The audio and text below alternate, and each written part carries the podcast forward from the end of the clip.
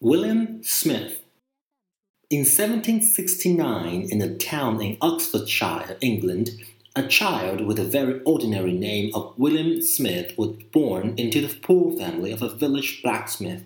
He received rudimentary village schooling, but mostly he roamed his uncle's farm collecting the fossils that were so abundant in the rocks of the Cotswold Hills.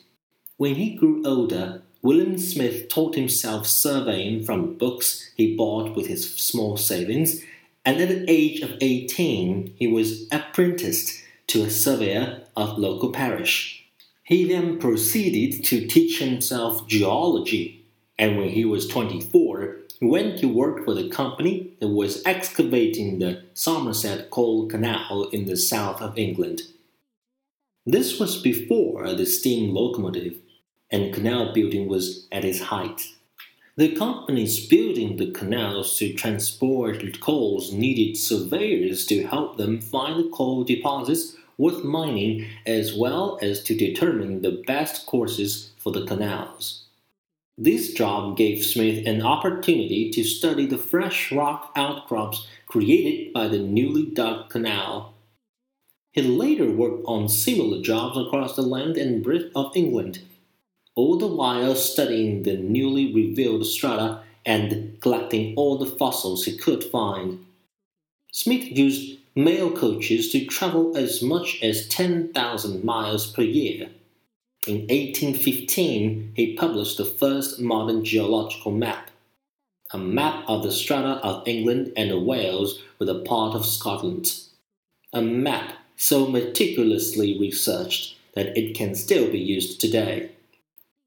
In 1831, when Smith was finally recognized by the Geological Society of London as the father of English geology, it was not only for his maps but also for something even more important.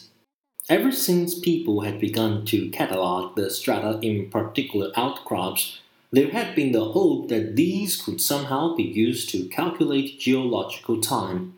But as more and more accumulations of strata were catalogued in more and more places, it became clear that these sequences of rocks sometimes differed from region to region and that no rock type was ever going to become a reliable time marker throughout the world.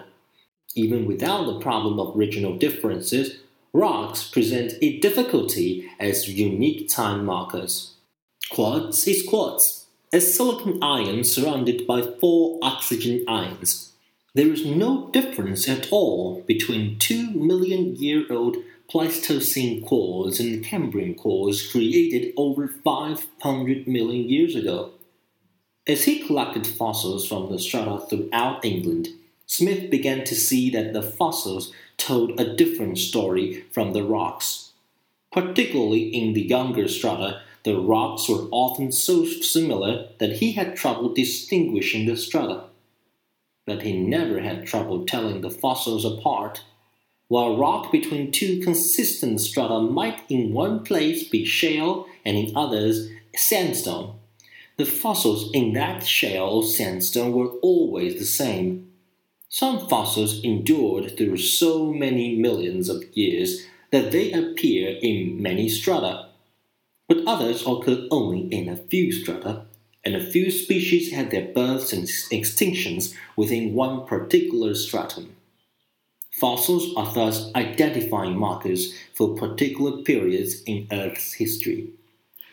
Not only could Smith identify rock strata by the fossils they contained, he could also see a pattern emerging.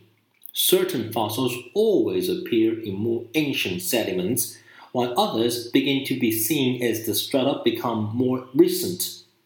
By following the fossils, Smith was able to put all the strata of England's earth into relative temporal sequence. About the same time, Georges Cuvier made the same discovery while studying rocks around Paris. Soon it was realized that this principle of faunal animal succession was valid not only in England or France, but virtually everywhere. It was actually a principle of floral succession as well, because plants showed the same transformation through time as did fauna.